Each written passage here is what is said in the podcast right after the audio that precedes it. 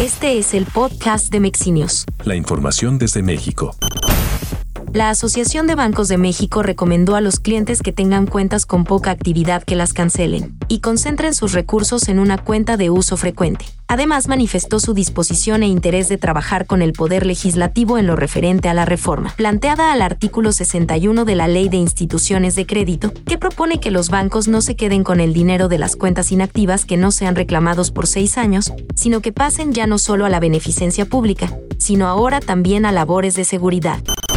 La Fiscalía General de la República confirmó este domingo la existencia de dos carpetas de investigación relacionadas con el sistema Pegasus. La dependencia detalló que la primera carpeta está relacionada con la adquisición de Pegasus por la cantidad de 456.843.149 pesos, sin que existiera justificación para su celebración y evadiendo los procedimientos de licitación pública, así como el uso irregular de la partida de gastos de seguridad pública y nacional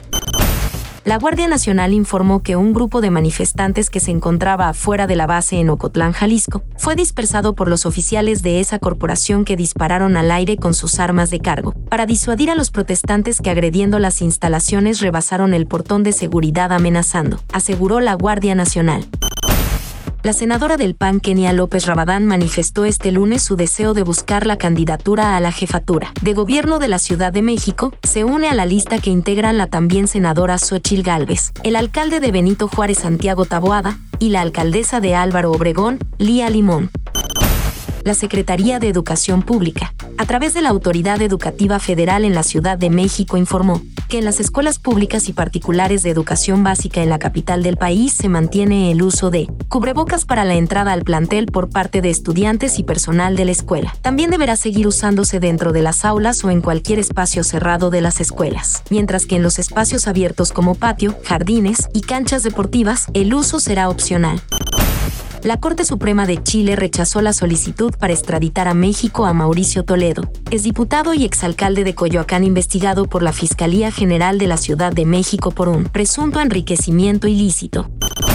el Papa Francisco pide reformar Naciones Unidas, que a la vista de la pandemia y de la guerra de Ucrania, ha demostrado sus límites, según extractos de un nuevo libro del pontífice del que el diario italiano La Estampa publicó extractos este domingo. El libro, Les pido en nombre de Dios, 10 plegarias por un futuro de esperanza, se publica en Italia este martes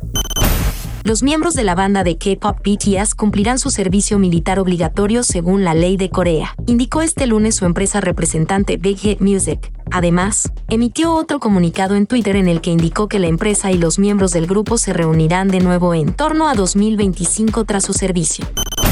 Monterrey América Toluca y Pachuca consiguieron su boleto para las semifinales de la Apertura 2022, tras vencer a Cruz Azul Puebla Santos y Tigres respectivamente, por lo que ya están listas las semifinales de la Apertura 2022. América enfrentará a Toluca y Monterrey a Pachuca y se disputarán el miércoles 19, jueves 20, sábado 22 y domingo 23 de octubre con horarios por definir.